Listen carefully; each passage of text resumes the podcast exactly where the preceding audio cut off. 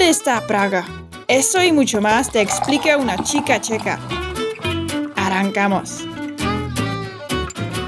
¿Sabes que en el territorio de la República Checa tuvo su origen la Guerra de los 30 años, una de las más sangrientas de la historia de Europa, así como la Revolución de Terciopelo, un movimiento completamente pacífico? Qué paradójico, ¿no? La Guerra de los 30 años empezó con la tercera defenestración de Praga. Durante la primera defenestración, unos concejales fueron arrojados por las ventanas a la calle y golpeados por la multitud. Durante la segunda defenestración, ocho personas volaron por la ventana. Y durante la tercera, 27 aristócratas fueron ejecutados. Afortunadamente, la historia reciente fue mucho más optimista. Cuando Checoslovaquia se separó en dos países, la República Checa y la República Eslovaca en 1993, el cambio ocurrió casi sin problemas, sin sangre, sin una guerra civil.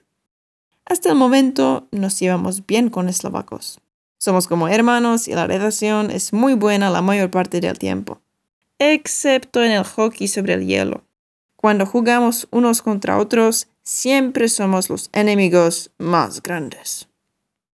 Praga, la capital, es una de las partes más importantes en la historia checa.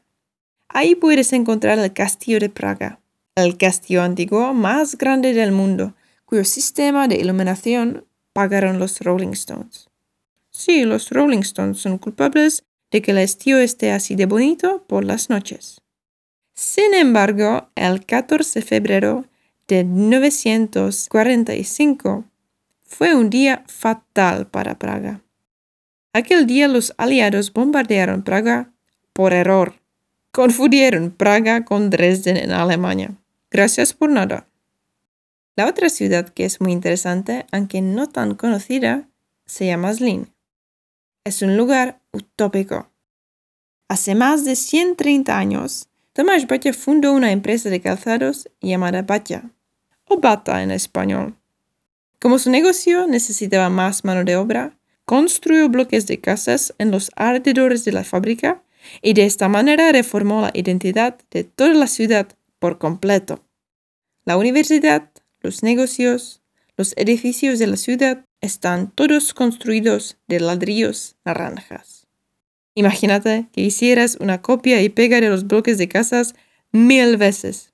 Pues así es tal y como se ve En el próximo episodio hablaré sobre otros negocios famosos y te explicaré a fondo sobre los inventores bien conocidos y sus invenciones locas. Hasta pronto, ahoy.